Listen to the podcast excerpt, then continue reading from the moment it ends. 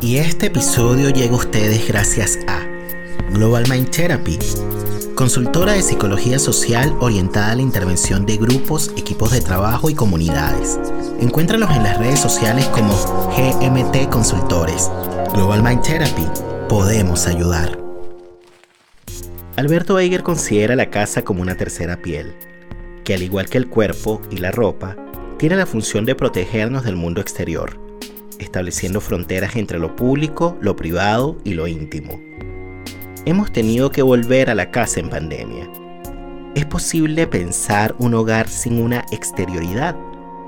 ¿Es posible que estos tiempos de crisis puedan socavar el espíritu de una pareja o familia? Estas fueron algunas de las interrogantes que abordamos en este episodio del podcast junto a este psicoanalista de pareja y familia, de origen argentino, pero establecido desde hace muchos años en Francia. El hogar es un lugar de refugio, pero no siempre sucede eso. ¿Cómo convertir la casa en un lugar de placer donde circule la vida en lugar de la muerte? Yo soy Nelson Ruiz y esto es La Palabra y el Vínculo.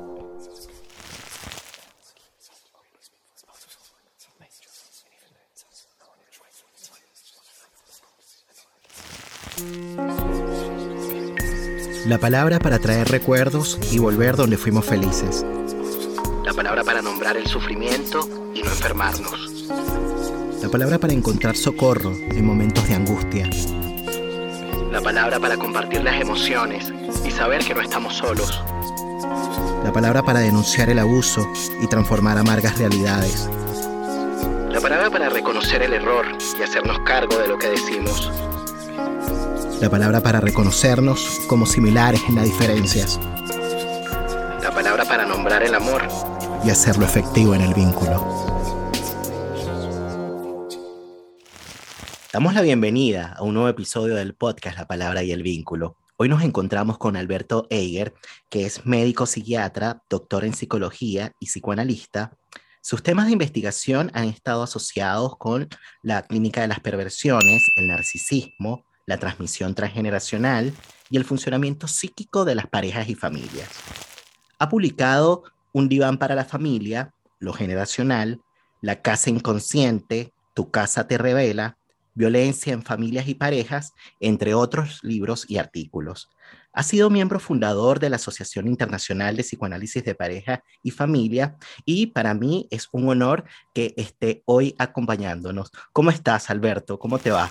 Estoy bien, estoy muy contento de poder charlar contigo y que esto pueda ayudar a la gente a entender un poco mejor lo que tanto queremos. La casa no es solamente un objeto de estudio, es también un objeto pasional, porque estamos en general muy atraídos queremos vivir bien en donde habitamos, queremos que nos brinde satisfacciones y más que eso, digo amor, y creo que ahí nos pondríamos de acuerdo para pensar que este tipo de relación inaugura en cierta medida una versión de nuestro espíritu que es la relación con los objetos. La casa es un objeto material, pero al mismo tiempo nosotros la eh, cargamos de, sensibilidad, de espiritualidad y de muchas otras cosas más de las cuales tengo el gusto de hablar con ustedes. Esto que está diciendo Alberto de alguna manera anticipa la temática que vamos a abordar en esta conversación. Y bueno, como bien les decía en la presentación, Alberto ha publicado un libro que se llama La Casa Inconsciente y Tu Casa Te Revela. Y fíjense que yo conocí personalmente a Alberto en el año 2014 a propósito de un seminario clínico que dictó en la Sociedad Chilena de Psicoanálisis y que se tituló La casa y sus dos pieles psíquicas, ¿no? Y digo conocí personalmente porque ya de alguna manera lo había leído un poco, ¿no? Y bueno, y tuve el privilegio, la suerte, ¿no? De conocerlo, de escucharlo y bueno, de interactuar un poco con él. Y me gustaría que en esta conversación, Alberto, pudiésemos de alguna manera quizás volver, ¿no? A lo que fue aquella presentación y detenernos un poco. Lo que vamos a hacer es quizás reaccionar, ¿no? A lo que fue ese seminario a propósito de la importancia que tiene hoy el tema de la casa, ¿no? Por los tiempos que estamos viviendo, ¿no? Asociados a la pandemia, ¿no? Al confinamiento, a lo que significa permanecer por mucho tiempo en casa. Entonces, vamos a partir por el principio. ¿Cuáles son esas dos pieles psíquicas de la casa? Eh, la casa es un reflejo de nuestro, nuestra psicología y en ese sentido nosotros le transmitimos eh, sus virtualidades. Yo parto de la idea que tenemos una representación psíquica de lo que es el espacio de habitación. Y entonces eh, tomo muy en consideración uno de los descubrimientos de André eh, Angier, que consiste en pensar que la piel constituye un elemento esencial del funcionamiento psicológico. Proyectamos entonces sobre nuestra casa nuestra propia representación del espacio habitable por una serie de mecanismos que vamos a poder eh, enunciar, pero sobre todo la cuestión es la piel.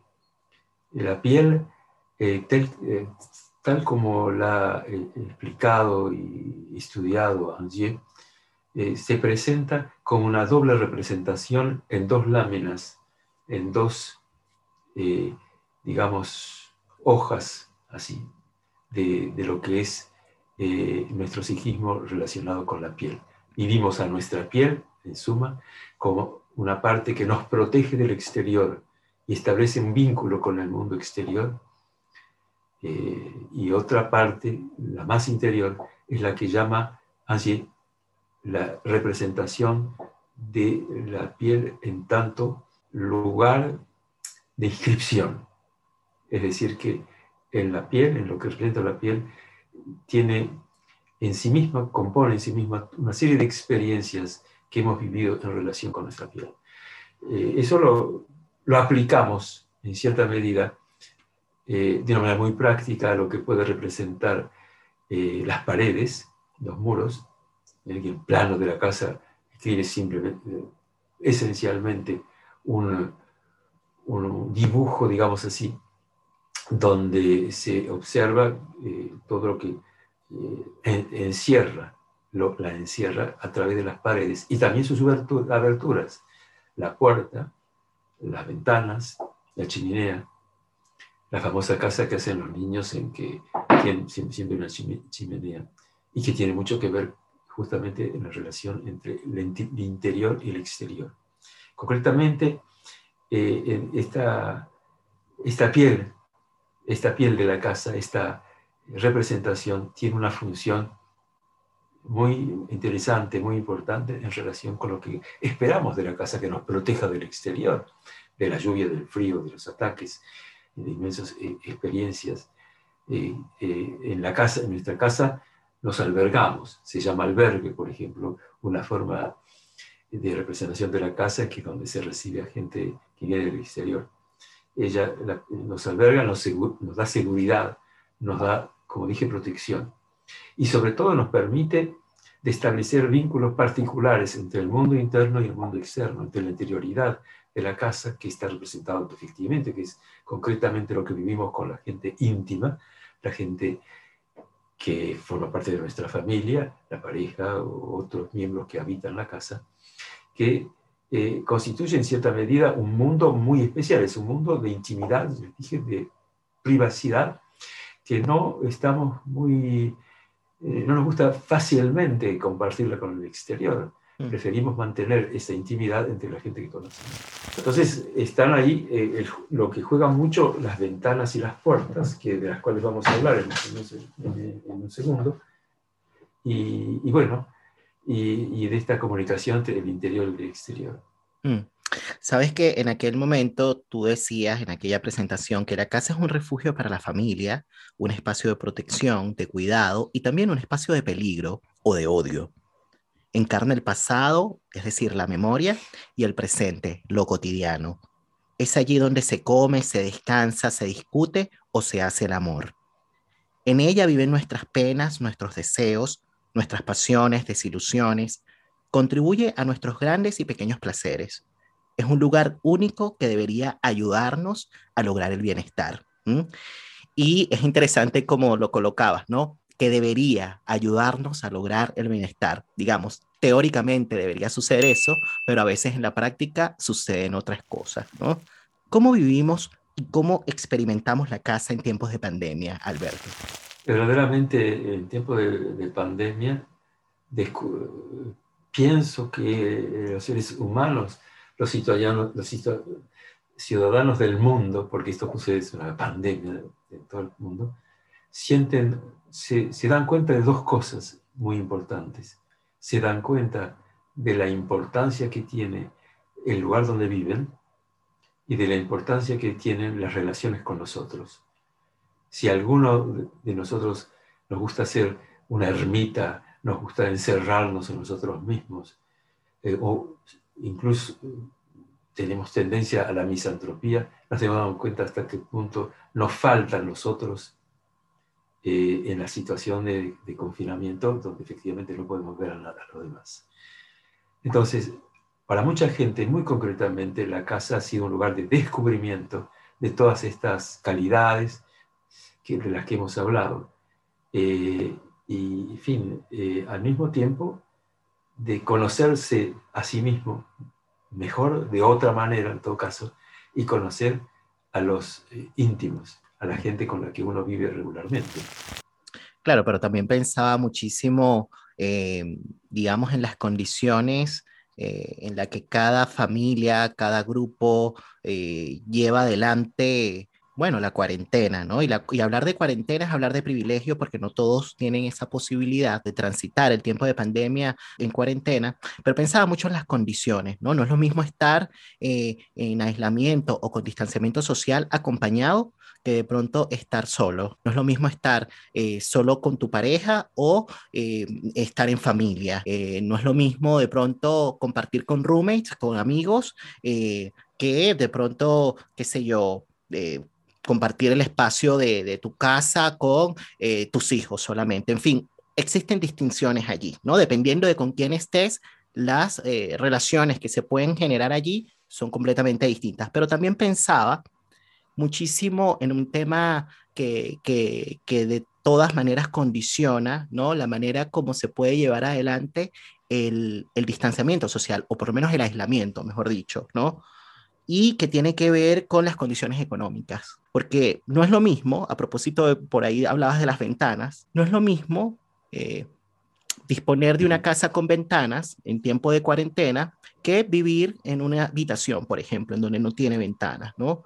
No es lo mismo eh, eh, llevar la cuarentena adelante en una casa en donde dispones de un jardín ¿no? De donde tienes un balcón, en donde te puedes sentar y como dicen a veces, tomarte un vino, que solamente estar en una casa, digamos, en donde de pronto, bueno, con, pocos metros cuadrados, en donde estás de pronto tal cual, confinado con, con como, con, con varias personas, ¿no? Las interacciones que se generan allí son distintas y los mecanismos psíquicos que se activan son otros también. Entonces, si pudiésemos hablar un poquito de eso, ¿no? De, de, de, de los distintos determinantes, ¿no? Que pueden quizás eh, condicionar la manera como llevamos adelante eh, ese tránsito, ¿no? Eh, ese tiempo, ¿no? De, aislamiento y de distanciamiento social. Es decir, que para una parte de nuestros ciudadanos, digamos así, ha, sido un descubrimiento y un placer poder vivir con la gente que, que uno ama.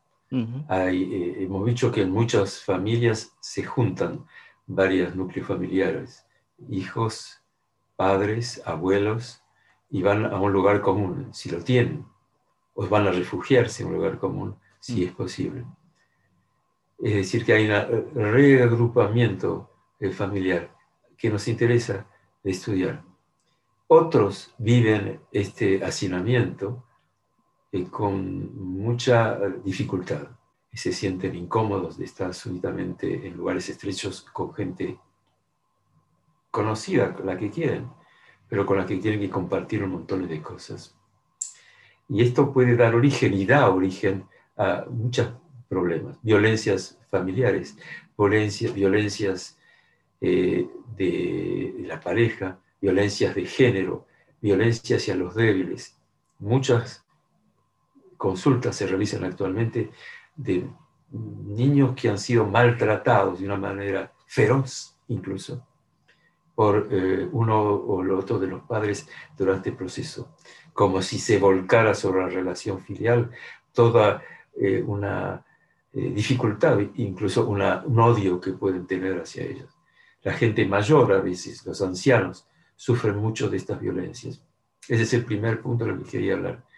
También hemos asistido en este proceso eh, eh, rupturas de pareja, eh, divorcios, etc. Había uno que había dicho al comienzo del confinamiento, se verá el éxito o el fracaso de este procedimiento que concierne la familia por la cantidad de divorcios que van a suceder después del confinamiento o por la cantidad de niños por nacer.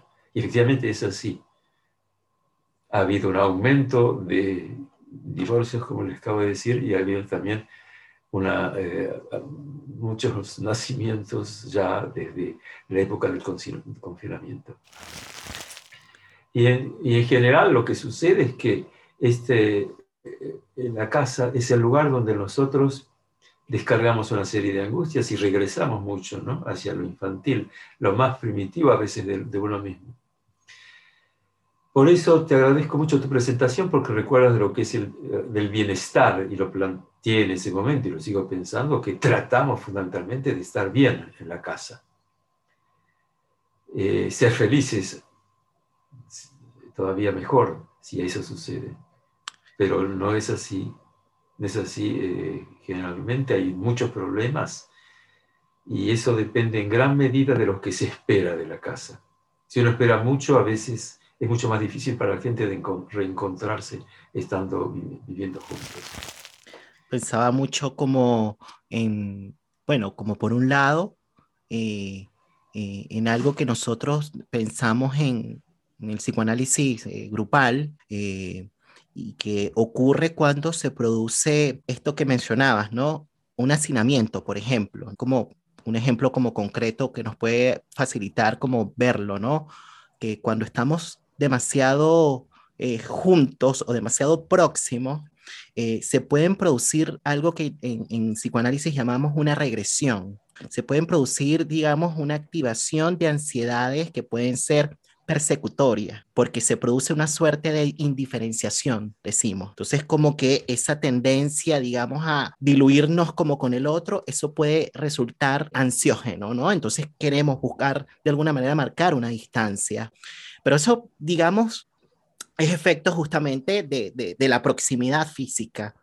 Pero también pensaba que eh, un acontecimiento como este, eh, que tiene un potencial traumático, también produce eso, ¿no? También produce eh, cierta movilización de ansiedades que son muy primarias y que surgen en respuesta a que se ha activado algo que llamamos el principio de incertidumbre. O sea, se, se, activa la incertidumbre y de alguna manera a partir de allí, bueno, eh, empiezan a suceder cuestiones en las relaciones que dan cuenta, que podría yo decir que son de alguna manera como sintomáticas, ¿no? Que dan cuenta justamente de lo difícil que es poder eh, soportar ese estado de, eh, de tensión asociado a lo incierto. Entonces, por ejemplo, se produce irritabilidad, se produce de pronto quizás un poco de frustración, incluso si lo llevamos al extremo, se produce violencia, como por ahí lo mencionabas.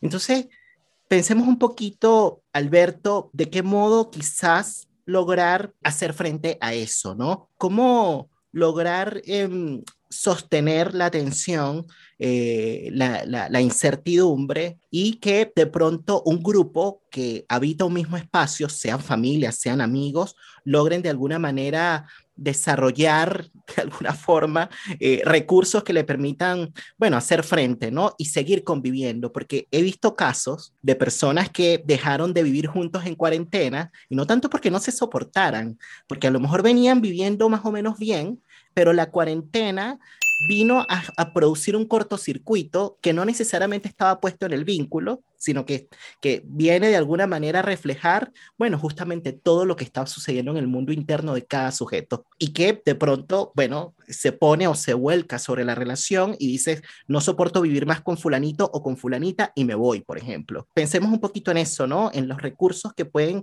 quizás, o de qué manera quizás eh, desarrollar eh, eh, recursos o estrategias que permitan afrontar ese tiempo. Por supuesto, pensemos, tratemos de entender primero lo, que sucede, porque una serie de manifestaciones eh, aparecen como eh, incapacidad a soportar eh, una serie de cosas que están al nivel del orden, del, orden, del desorden, de la limpieza y de la manera en cómo puede esto metabolizarse y trabajar juntos como para poder mejorarse.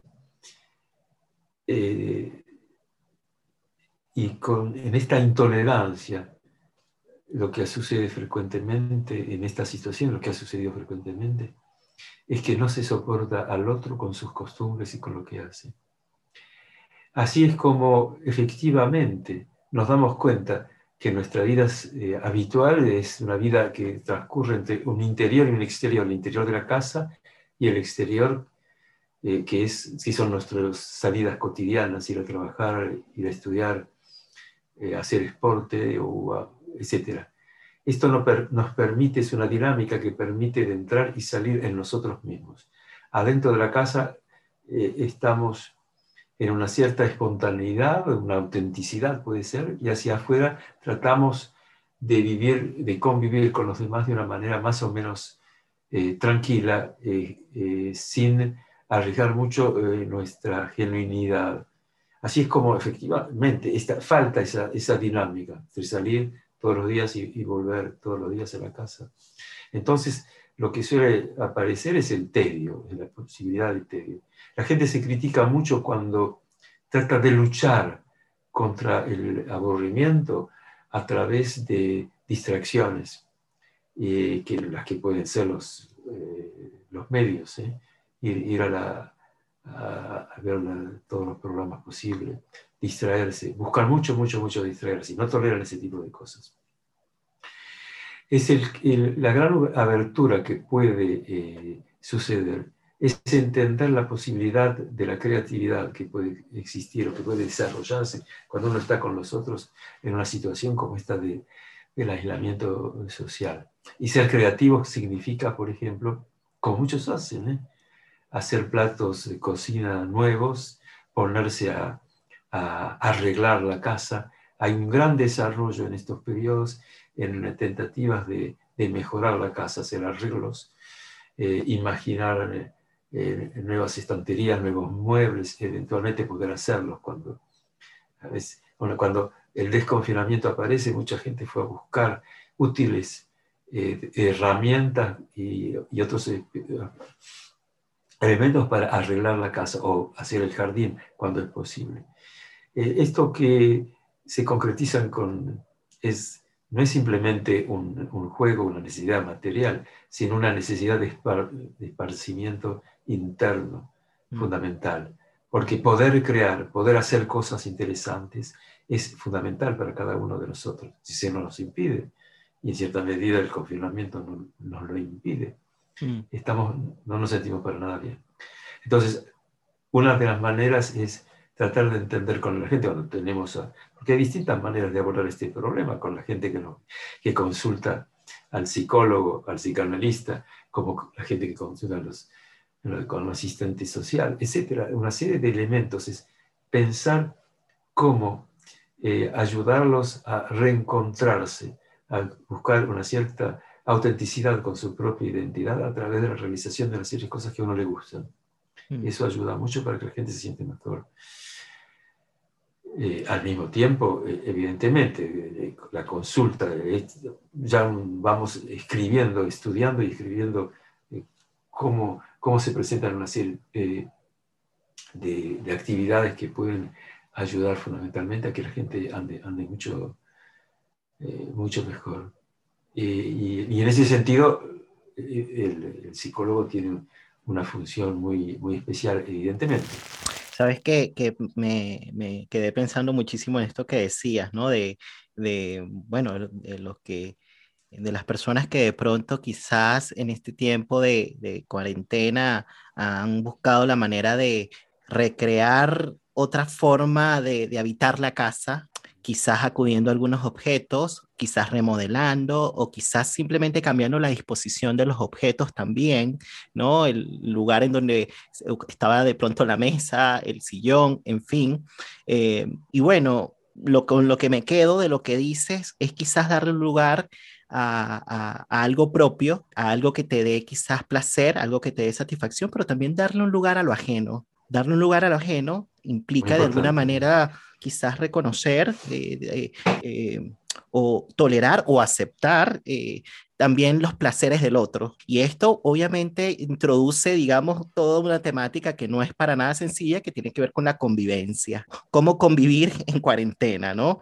Eh, bueno, una de las cosas que a mí me pasó personalmente es la de volver a la música. Yo recuerdo que, que de joven, eh, de adolescente, a mí me gustaba eh, coleccionar discos y, y bueno, Después con la universidad y con el paso del tiempo dejé de hacerlo y ahora me, me, pasó un poco eso, ¿no? Como que volví a esto de los discos y lo he disfrutado mucho y me hizo mucho sentido esto que decías, ¿no? Que no tiene que ver necesariamente con objetos, tiene que ver quizás con darle un lugar a, a, a los placeres, ¿no? Algo propio, pero esto que estamos diciendo, ¿no? De los objetos, mm. eh, de los placeres, me hizo recordar algo que también mencionabas en ese seminario, ¿no? Y que tú decías que la casa es también un espejo de lo que es una familia o de lo que también es alguien en particular. Es como una especie de extensión de nosotros mismos.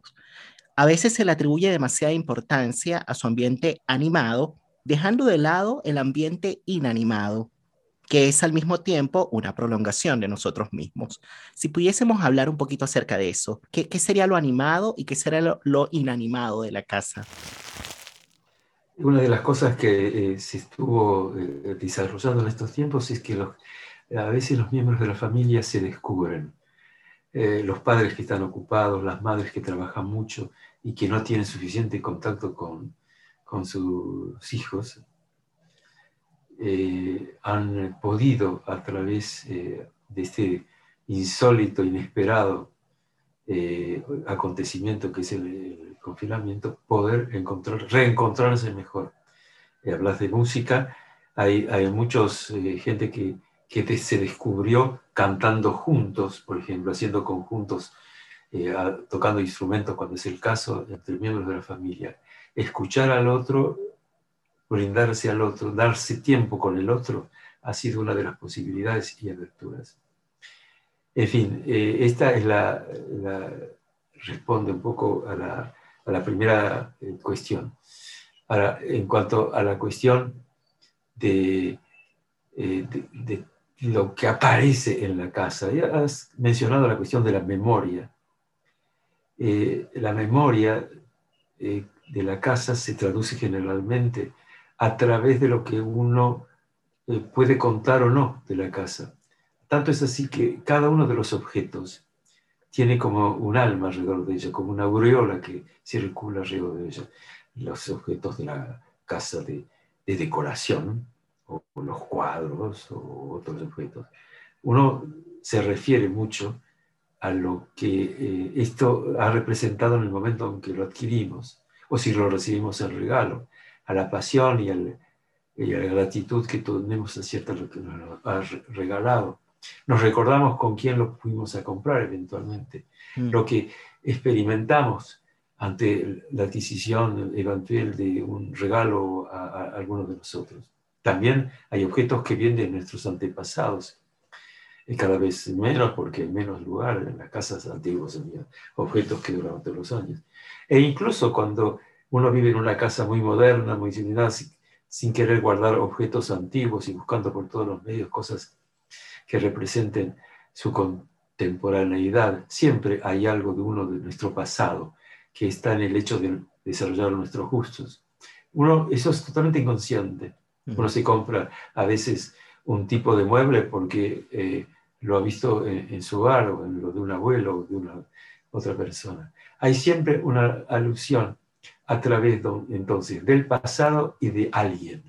Mm. Eh, todo lo que estamos hablando se refiere a un vínculo, un vínculo con los otros, y lo que estamos diciendo de una manera o de otra es las distintas declinaciones de nuestra vida vincular. Mm. Bueno, la casa lo traduce. Pero entonces, en ese caso, volviendo un poco a la pregunta, lo animado eh, sería lo concreto, los objetos, lo que, lo que está ¿no? en el ambiente físico y lo inanimado vendrían siendo lo que representa, los símbolos asociados a esos objetos. Es, una, es una relación dialéctica entre lo animado y lo inanimado. Pienso que nosotros eh, que animamos de alguna manera los objetos, eh, como animamos a, las ciudades, en fin, hay toda una, relación que tenemos con, con, los objetos materiales y eso está en, juicio. Hay una, una, relación, una vincularidad entre nosotros y los objetos, entre nosotros y el, y el pasado, que funciona de una manera eh, permanente. Mm. Eh, cuando digo si los objetos tienen un, alma, entiendo, entiendo bien que eso es una metáfora. La representación es una metáfora. Es, no es lo que es en términos materiales, sino lo de lo que nosotros deseamos que sea, de alguna manera.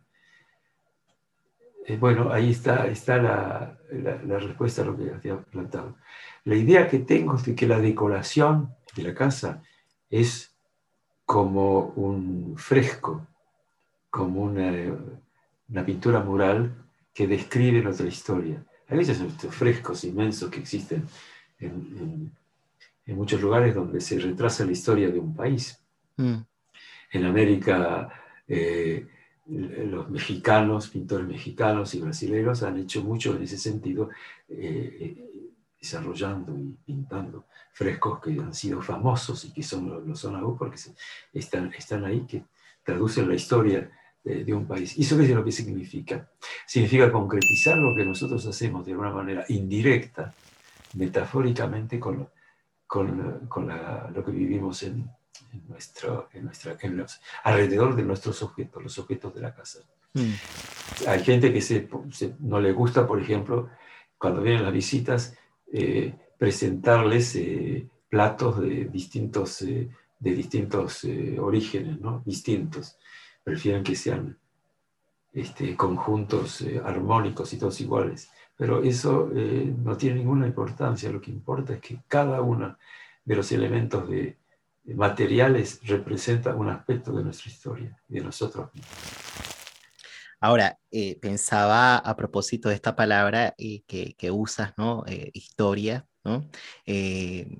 bueno, como que, fíjate que en este momento, bueno, este programa va a salir al aire seguramente en unos meses después, ya, ya más o menos te, te, comentaba antes de la grabación, pero justo en este momento el gobierno chileno eh, dictó medidas, eh, nuevas medidas sanitarias, ¿no? Y estamos de vuelta al confinamiento, estamos otra vez en la fase 1 que es bastante restrictiva, eh, que no nos permite, bueno, circular por ahí. Y si tienes que salir, tienes que pedir un permiso, puedes pedir máximo dos permisos a la semana.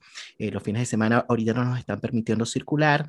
Entonces, en este momento, poco como para ser de alguna manera, no sé si portavoz, pero para transmitirte un poquito el sentir de la gente, eh, bueno, o por lo menos de mi círculo cercano, eh, claro, como que eh, los ánimos están un poquito bajos, porque de alguna manera, bueno, ya más o menos se tiene una idea eh, de lo que significa estar dentro de la casa por mucho tiempo, ¿no? No es lo mismo estar dentro de la casa por decisión, por elección, que por imposición. Em, fíjate que eh, el año pasado, cuando recién partió todo esto, que fue por ahí, por marzo, cuando se dictaron las medidas, al inicio digamos, un sector de la sociedad para no desconocer las realidades de otros sectores que son diferentes, pero un sector de la realidad, cuando le dijeron, vas para tu casa y te quedas allí y vas a trabajar desde allí, bueno, mucha gente se sintió contenta. Ay, bueno, porque iban a estar eh, trabajando desde la comodidad de su hogar, ¿no? Y, que además iban a disponer de un tiempo extra para hacer lo que, lo que quisieran, ¿no? Entonces la gente dijo, bueno, vamos a aprovechar el tiempo para hacer ejercicio, para cocinar, para yo no sé qué, y bueno, como de todos felices y contentos, pero eso se cayó, digamos, esa ilusión se cayó en un mes o dos meses, porque después, sobre todo, bueno, la primera fase de la cuarentena fue muy densa, fue muy fuerte y bueno, cuando llegamos a noviembre ya estábamos agotados, no soportábamos la virtualidad, el Zoom, bueno. Y ahorita, cuando vuelven a decir todo eso, ¿no? La gente, bueno, evidentemente se desanimó, hay como un poco de apatía, eh, en fin, ¿no? ¿Por qué me fui para allá? ¿No? Porque suele pasar eh, y ahí meto un poquito el tema de los antecedentes de la historia, que eh, de pronto cuando eh, se está en depresión, la casa se vive como una especie de cárcel, la casa se convierte como en un hospital, como que la sensación que se tiene cuando se tiene una depresión y estás en casa, bueno, es muy pesada, es muy densa. Y quería como preguntarte un poquito a propósito de esta idea de que la casa es una extensión de nosotros mismos, de cómo quizás eh, y es una pregunta que estoy claro, estoy consciente de lo difícil que es de responder, pero va para pensar básicamente, más que dar una respuesta definitiva, pero es como quizás como crear condiciones que permitan como, como no sé cómo plantearlo, pero puede ser que yo me sienta mal y a pesar de que me sienta mal, no, mi contexto no, no necesariamente se ve tan teñido esa emocionalidad. No es porque yo esté triste, entonces mi mundo externo está triste también y, en consecuencia el lugar que habito también está triste. No sé si se entiende. Entonces, como cómo crear condiciones que faciliten eh, la posibilidad de que la casa siga siendo un espacio de resguardo, un, un, espacio de cuidado, de protección, quizás de bienestar, a pesar de que de pronto nos sintamos un poquito como bajoneados con el tema de la cuarentena. Es cierto que para muchos el hecho de que no puedan salir ha sido una verdadera eh, amputación psíquica.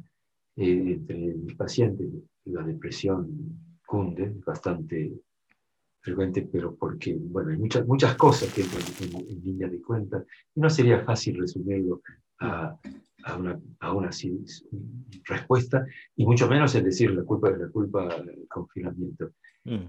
Ya que lo que me parece importante es, por ejemplo, tengo un paciente que está deprimiéndose muchísimo en este momento porque entonces es lo que, se, lo que uno se da cuenta, que él le gustaba mucho viajar, ir de un lado a otro, en una especie de defensa maníaca, donde iba a diestra y a siniestra, por razones objetivas. Tenía que ir por trabajos, estos que se forjó él durante muchísimos años, 20 años, un fotógrafo, sacar fotos en distintos lugares de Francia, ir con, con con nuevas este, experiencias, conocer otra gente. Pero lo que se está descubriendo en el análisis de la, de la depresión actual, esas salidas tenían un corte defensivo, es decir, era para evitar esta depresión que está viviendo en este momento. Están amputados justamente de esa posibilidad de ir afuera, ¿eh? de salir, eh, etc. Eh, se puede hablar de sentimiento eh, claustrofóbico, puede ser, se puede hablar de muchas cosas que uno conoce de, la clínica, pero es cierto que hay aspectos muy especiales y por sobre todo la falta de libertad nos hace mucho daño. Mm. Eh, y eso, bueno, es para que lo piense todo el mundo, especialmente nuestros gobernantes. Eh, las explicaciones ya no alcanzan más, la gente se siente, se siente muy mal de, de todas maneras. Y, y lo que hay que permitir es entender que esto es transitorio, ya que no va a suceder eternamente y que hay una posibilidad de vivirse, de, interesarse a otras cosas, como lo que estamos diciendo más adelante. Pero por sobre todo lo que me parece eh, útil es entender que eh, hay eh, una necesidad de conocerse mejor, de estudiarse mejor y de buscar en sí mismos recursos. Hay gente que lo logra, hay otros que no lo pueden lograr. Eh, no es un drama, no es para hacerles ningún reproche, pero sí es importante que lo sepan. Cada uno de nosotros tiene dentro del suyo una serie de potencialidades que ignora y que mm. se pueden, pueden ser la ocasión de, de, abrirlas ahora. Mm. La, el mundo ha vivido otras experiencias, ha habido guerras, guerras civiles, eh, esto es algo que también nos llevó en esos momentos a sentirnos amputados de muchas cosas. Mm. por eso creo, creo que es importante entender que para ciertas clases sociales y para ciertos modos había todo un aspecto de la consuma, del consumo que le permitía a cada uno sentirse mucho más feliz porque podía comprarse cualquier cosa cosas que, y cosas que necesita o no necesita, pero lo importante es sentir que tiene esa posibilidad de hacerlo. Eso no se puede hacer de la misma manera.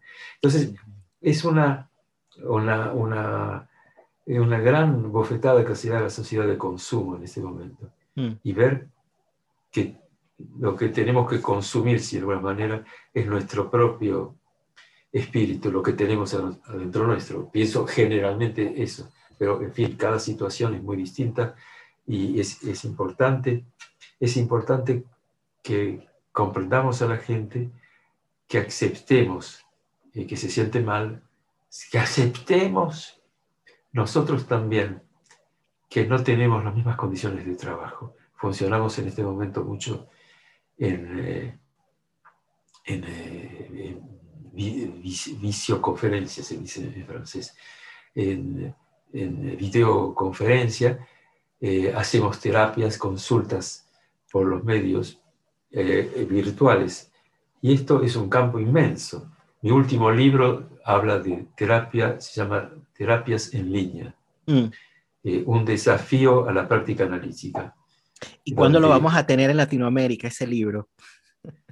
Espero pronto. Hay una, en vistas una traducción al portugués y es muy reciente, es en octubre. Y por supuesto, la gente, la gente le está interesando muchísimo, porque lo que trato de mostrar, trato de mostrar cómo se puede ser un buen terapeuta, un buen clínico, eh, a través de los medios, a través de, la práctica virtual. Hay que entender una serie de cosas y hay que entender sobre todo el problema de eh, la falta de sensorialidad, la falta de contacto físico, no sentir a los otros, porque efectivamente eh, ahora estamos hablando y nos vemos y nos y nos escuchamos, pero eso no es todo en el vínculo entre la gente. Absolutamente. En la práctica, en la, práctica terapéutica uno también eh, siente, eh, siente el perfume o incluso los olores del otro, siente una serie de cosas en su piel. No poder darle la mano a la gente eh, o abrazarla, no poder tocarla, acariciarla, constituye una de las frustraciones más importantes en este periodo. Y eso también se gesta en la situación en la, situación terapéutica, como es de imaginar. Y bueno, ese libro trata de cómo tratamos de reemplazar todas estas frustraciones y esas privaciones con lo que tenemos en nosotros mismos.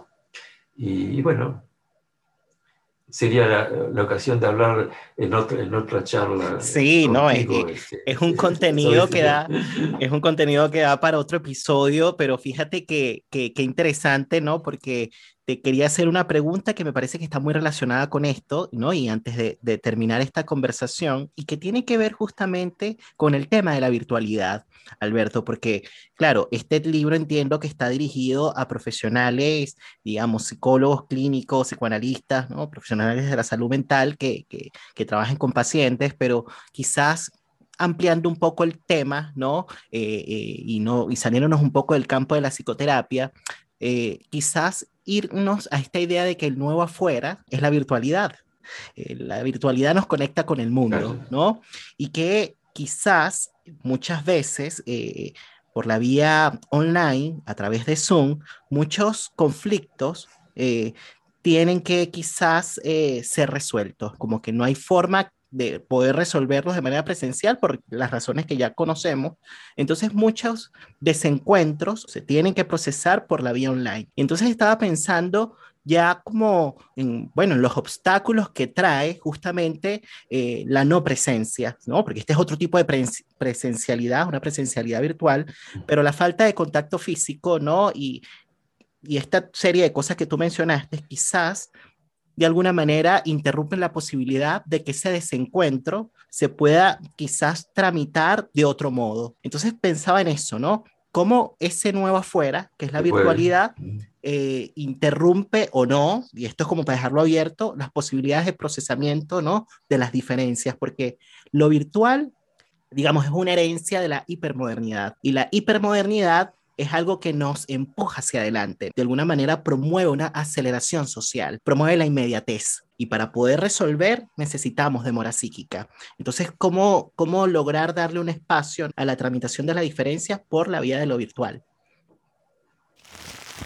una de las... Eh, eh, ver cómo conjuncionamos, cómo unimos lo que estamos diciendo de lo de la casa y de, la, de, lo virtual, es que uno eh, tiene una visión de, los otros a través de lo virtual que es muy distinto, porque de, la casa del otro.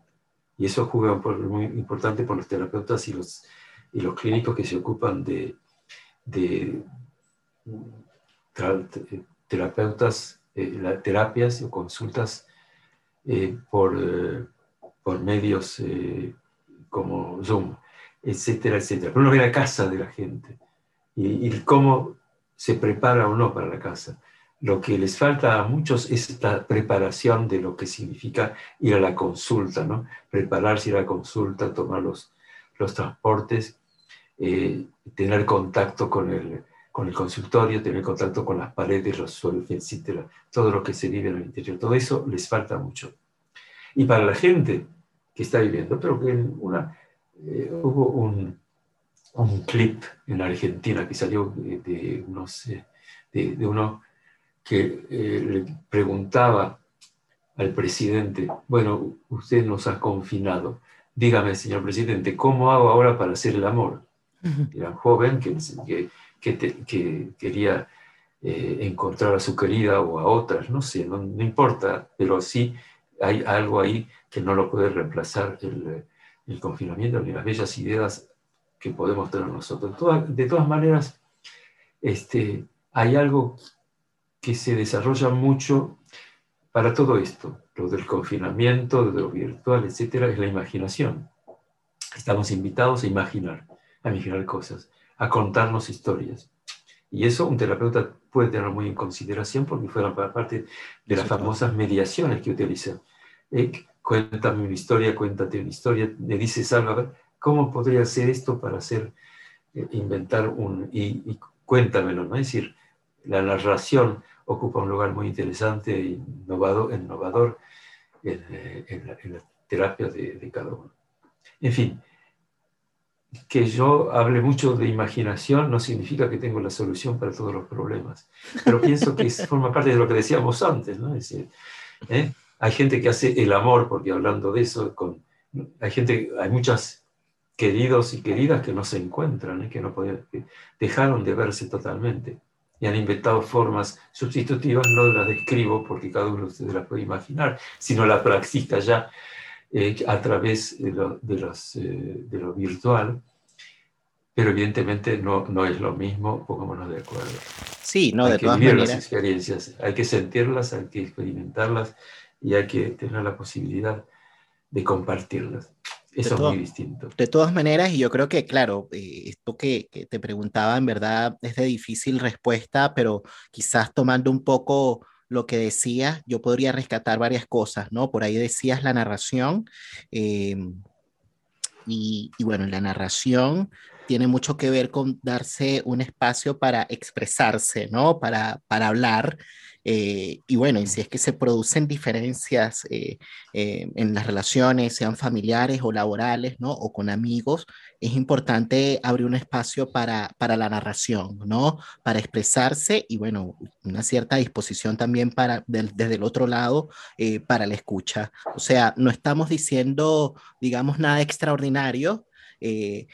puede resultar un poco obvio quizás para los oyentes, pero es muy necesario, creo yo, recordarlo hoy, eh, porque claramente, digamos, es una condición para que el desencuentro se pueda eh, procesar, ¿no? Y a partir de allí producir de nuevo, bueno, un encuentro que habilite, digamos, la continuidad de ese vínculo o de esa relación. Entonces, creo yo que la narración en este momento es muy importante. Y fíjate que quizás para ahora sí ir cerrando, eh, utilizar esta palabra como bisagra para pensar otra cosa que está relacionada un poco como con que la, digamos, la tarea que nos queda pendiente, ¿no? Como sociedad o como humanidad. Esta pandemia vino de alguna manera a ser una especie de bofetada, no solamente para la sociedad del consumo, por, como por ahí decías, sino también para la ciencia, para la tecnología y para eh, bueno, y para la humanidad en su conjunto, en el sentido de que nos recordó lo frágiles que somos, ¿no? Lo vulnerables que somos. Eh, pensaba muchísimo en la tarea, ¿no? Que nos queda pendiente, pero en el sentido de, digamos, de lo que tendríamos que hacer como para quizás darle un lugar a los traumatismos políticos y sociales que acarrea todo esto, ¿no? Porque estamos recién viviéndolo, eh, falta un tiempo todavía para lograr quizás terminar de experienciar lo que significa todo esto, pero van a quedar secuelas y va a ser necesario llevar adelante una serie de rituales como para poder elaborar un poco las pérdidas que van a quedar ¿no? en la humanidad, porque han habido muchas muertes y no solamente muertes, sino también han habido también otro tipo de pérdidas no importantes y va a ser necesario que como sociedad o como humanidad hagamos algo, ¿no? Pensaba en el concepto también de la responsabilidad social. Y te traigo todo esto porque me parece que lo podríamos linkear con tu libro, lo, bueno, no es tu libro, es un libro en donde participaste, ¿no? Se llama Lo Generacional, que aquí se los muestro. Fíjense que este libro, que fue editado por Amorortu, eh, todavía lo pueden encontrar. Eh, eh, es un libro, creo que del 97, Em, y me parece que, bueno, todavía lo pueden conseguir y es un libro que trata sobre la transmisión eh, transgeneracional y Alberto escribió un artículo que se llama La parte maldita de la herencia. Y bueno, él dice en ese artículo, voy a nada más leer un pedacito como para que se hagan una idea, ¿no? De qué trata, ¿no? Y para luego relacionarlo con esto que, que decía, ¿no? De, de la tarea que queda pendiente para el futuro, ¿no? Alberto dice, para la familia, el vínculo con el objeto transgeneracional, con lo que heredamos de otras generaciones, vehiculiza un legado organizador, una herencia que es benévola, reparadora, el lado del cual habita una parte maldita, esa parte de la herencia que trae lo más excitante y lo más sórdido, incluso lo más mortífero, con la que el sujeto intentará coexistir o combatir parte maldita en los diferentes sentidos del término, portadora de maldición y fatalidad, parte vergonzosa, carga pesada y molesta. Maldito me parece más pertinente que no dicho, palabra mal enunciada y desviada y confundida. Bueno, no sé qué te pasa, Alberto, mientras te escuchas en estas palabras y traigo un texto del 97 al 2021 en un tiempo de pandemia. Cuando escribiste esto no te imaginaste lo que podía de pronto suceder en el año 2021, ¿no? ¿Qué te pasa mientras escuchas esto y cómo podemos linkear estas ideas con, con la tarea que nos queda pendiente, ¿no? Para el futuro. Eh en mi propia experiencia en esta época, yo me acordé muchas cosas que me contó mi padre y mi madre de la, de la infancia de ellos, de la adolescencia, de donde tuvieron que vivir experiencias traumáticas sociales, aparte de los problemas que pudieron haber vivido. Me, me, vino mucho, mucho a colación y me sentí un poco sostenido pensando en todo lo que ellos habían vivido, un poco consolado, diciéndome que lo que estábamos viviendo ahora no es tan grave como lo que ellos vivieron. En fin, cada uno se las arregla como puede, pero ahí tienes una manera de, de responderte a, a, tu, a, tu, pregunta, porque leyéndome pienso que es algo ya antiguo, ¿no? porque son, son más de 20 años que he escrito estas cosas, pero sí lo que me interesa es subrayar en lo que a uno le han dicho si de alguna manera podemos eh, sentirnos fuertes y recuperarnos, es también recordarnos todo lo que nuestros padres, nuestros ancianos nos han dicho, nos han deseado, las veces en que nos dijeron, espero que tengas un, que seas feliz en tu vida, las veces que nos han dicho, no te hagas problema, se va a arreglar, etcétera todo esto, todo esto, todo lo que hemos escuchado y todo lo que imaginemos, todo lo que no hemos escuchado, todo, lo, que no nos, lo que no nos acordamos, es algo mucho más importante, transita al interior nuestro y nos da fuerza y recordarnos que formamos parte de una cadena histórica, generacional, somos un eslabón de esa cadena. Quiere decir que después de nosotros van a venir otros más y tal vez les tenemos que eh, pensar en ellos en la manera que, de alguna manera, en la manera que nosotros podemos resolver lo más rápidamente posible estos problemas. Y aquí surge otra cosa que quería subrayar para terminar también, que es la necesidad de reconocimiento.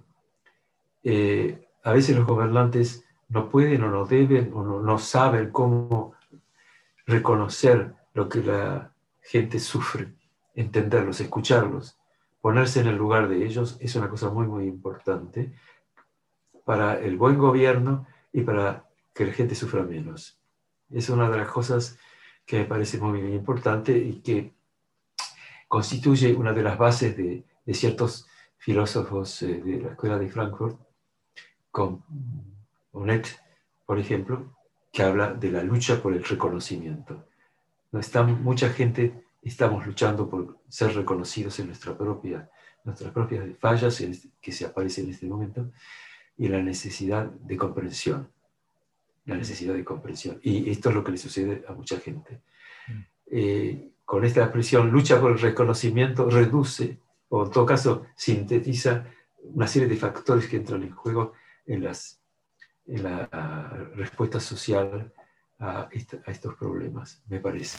los gobernantes que, puedan, que puedan reconocer a cada ser humano y no empecinarse y no pensar que la gente si critica, si, si lucha, es decir, si, si protesta de una manera activa incluso, no es para hacer daño a, a, los gobernantes, sino para advertir de la necesidad que tienen de ser reconocidos en lo que viven y en lo que sufren. Qué importante, Alberto. Te agradezco muchísimo que hayas traído esta frase, ¿no? La lucha por el reconocimiento, porque me parece que, que bueno, responde de una manera eh, bastante eh, simple, pero también profunda, ¿no? A la vez esa pregunta, ¿no? De cuál es la tarea que nos queda pendiente para el futuro. Y bueno, quizás del lado de la sociedad nos queda pendiente narración, nos queda pendiente diálogo, eh, por el lado, digamos, de la institucionalidad pública, eh, queda pendiente esta tarea, ¿no? Del reconocimiento eh, de, bueno, del ciudadano. Ya cuando decimos ciudadano es porque está, ha habido un reconocimiento, ¿no? De alguna manera, pero hacerlo sujeto, ¿no? Un reconocimiento de ese sujeto, ciudadano. Ahora, fíjate que, que pensaba muchísimo en, en, relación pues a este texto, ¿no? La parte maldita de la herencia, que bueno, que Em, el reconocimiento va a permitir justamente que las pérdidas, que el dolor pueda tener lugar, porque nosotros en, psicología o en psicoanálisis hablamos mucho de, eh, de la resignificación, ¿no? Eh, del trauma o de la reparación, también a veces unos, algunos utilizan esas palabras, pero no solamente se necesita un procesamiento psicológico, no solamente se necesita una elaboración psicológica, también se necesita un reconocimiento de la institucionalidad pública, ¿no? Y eso lo podemos trasladar también a las instituciones en general, ¿no? Que también siguen muchas veces el modelo vertical del Estado. Entonces es necesario que no solamente un gobierno, sino las distintas instituciones que dan vida a una sociedad puedan reconocer, digamos, a, eh, bueno, las personas que dan vida, ¿no? A esas instituciones. Esto es demasiado importante porque es lo que va a permitir que quizás el día de mañana eh, una sociedad no se quede melancolizada en relación a las pérdidas y que podamos hacer un duelo y avanzar, quizás conectándolo un poquito con esta idea de la parte maldita de la herencia. La parte maldita de la herencia tiene que ver con una falta de elaboración y luego el objeto eh, que, perdido se convierte en un fantasma que aparece de nuevo, eh, aparece con mucha fuerza y que produce dolor, que produce malestar. Entonces me parece que es muy bonito que hayamos cerrado con la idea de el reconocimiento porque me parece que engloba todo esto. Bueno, Alberto, te agradezco mucho tu tiempo. Nos vamos a despedir. No sé si querías decir algunas palabras antes de despedirnos. Ha sido una muy grata charla que hemos tenido y te agradezco muchísimo de haberme invitado este, desde París, donde estoy. Aquí estoy en la cocina de mi departamento, así se la presento a ti a, y a los que van a mirar, mirarnos. En fin, y espero que la pasen lo mejor posible y que encontremos una, un poco de respiro, un poco de bienestar con todo lo que estamos viviendo. Muchas gracias, Alberto.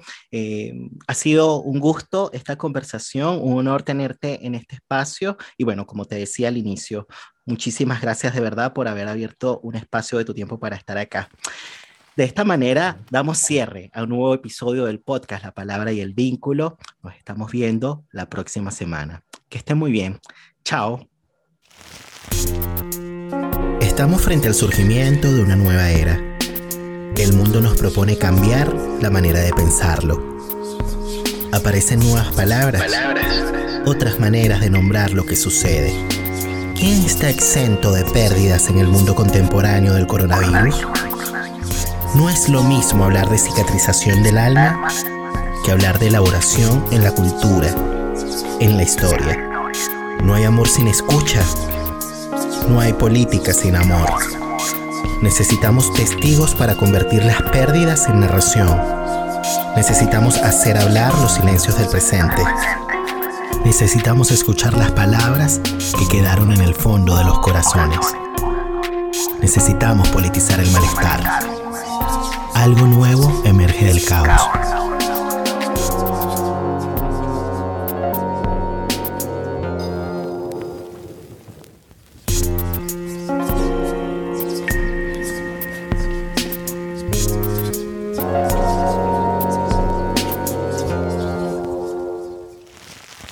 Quise darme unos minutos más para agradecerles a ustedes la compañía. Gracias por estar allí del otro lado de la pantalla. Recuerden que si les gustó este episodio, dale like, porque esas cosas como que ayudan en este mundo del YouTube. Y si existen personas que les interesa este contenido, pues por supuesto, compártanlo con ellos. Recuerden que este programa es patrocinado por Global Mind Therapy, Podemos Ayudar, que es una consultora de psicología social dedicada al abordaje de los grupos, equipos de trabajos y comunidades. Visiten la página en Facebook o el Instagram, la cuenta en Instagram bajo el arroba GMT Consultores, ¿no? Una consultora de psicología social, trabaja desde el psicoanálisis y desde el psicodrama y de la cual también participo. Ahora sí, nos estamos viendo entonces la próxima semana. Cuídense mucho y que estén bien. Chao.